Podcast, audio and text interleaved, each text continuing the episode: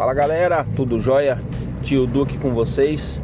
Vim primeiramente desejar um feliz Natal e me veio um inside e eu resolvi fazer um, um podcast aqui para falar com vocês, beleza? Então eu quero falar sobre mudança de comportamento após um bloqueio de comportamento indesejado, tá bom? Vocês não entenderam? Então, depois da vinheta, fica aí que eu vou explicar tudo para vocês. Bora lá.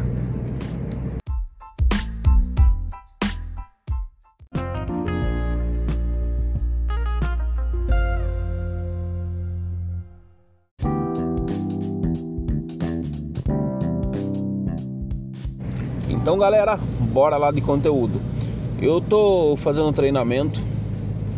Estamos fazendo um treinamento pela Guess em parceria com a Cães Domésticos na Conita uma cachorra, é, uma São Bernardo, muito linda, muito bem cuidada e assim, com, ela sabe bastante é, comandos de educação, mas precisa fazer algumas modificações de comportamento. Tá? Então, nas primeiras aulas, o que, que eu fiz com ela? Eu ganhei confiança dela, é, eu dei mais petiscos para ela, fiz mais coisas positivas, fiz algumas associações positivas. É, fiz socialização com ela e agora chegou a hora de bloquear alguns comportamentos dela. Então, o que, que eu gostaria de falar para vocês?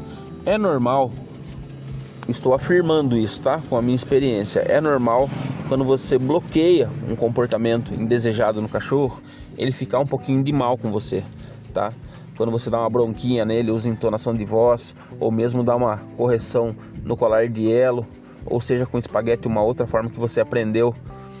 É, então é normal. Você fala assim: ah, tio, mas ele, ele fica esquisitinho no canto, deu uma bronca, ele não quis brincar comigo. É normal, gente, tá? O cachorro ele é um animal de rotina, tá? Então ele ama a rotina, tá? Diferente de nós, não todos nós, a maioria. É, não sei se a grande maioria segue uma rotina dos seres humanos e a outra maioria não. Não sou a pessoa mais habilitada para falar sobre isso, mas dos cães é, eu posso falar um pouco para vocês com propriedade, tá? Então o que que acontece? Quando você bloqueia um comportamento do cachorro, por exemplo, se ele está pulando em você, você vai lá e usa reforço negativo para ele parar de pular, tá? Você vai bloquear aquele comportamento. Porém, ele vai ficar algum tempo sem vir perto de você sem fazer festa, é normal. Ele vai ter que entender que ele tem que chegar perto de você e não pode mais pular, porque você usou reforço negativo, você mostrou para ele que não pode pular em você, que não pode pular nas visitas tá? Então é normal ter esse ter esse, vamos dizer assim, ele vai ficar com meio de mal de você, entendeu? Ele vai ficar sobre, como que a gente fala mais tecnicamente, sobre efeito de punição, tá joia? Então, é, e depois do tempo que o cachorro entende o que tem que fazer, a hora que chega perto de visita, a hora que chega perto de você, que ele não pode pular, que ele tem que sentar ou que ele tem que permanecer com, as quatro patas no chão, aí vai voltando aquela alegria, ele vai ficando feliz, tá? Porque o que importa é você mostrar para ele, você tem que mostrar para ele o que você quer dele. Você tem que mostrar para ele o que você quer que ele faça quando chegue perto de uma visita, tá bom?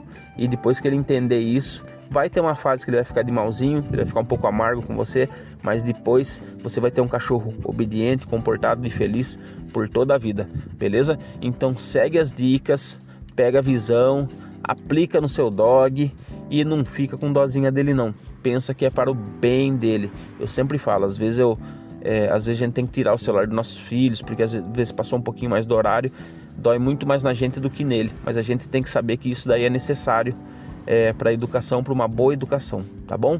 Então um abraço, um feliz Natal para todos e muita prosperidade, muita saúde para vocês. Valeu!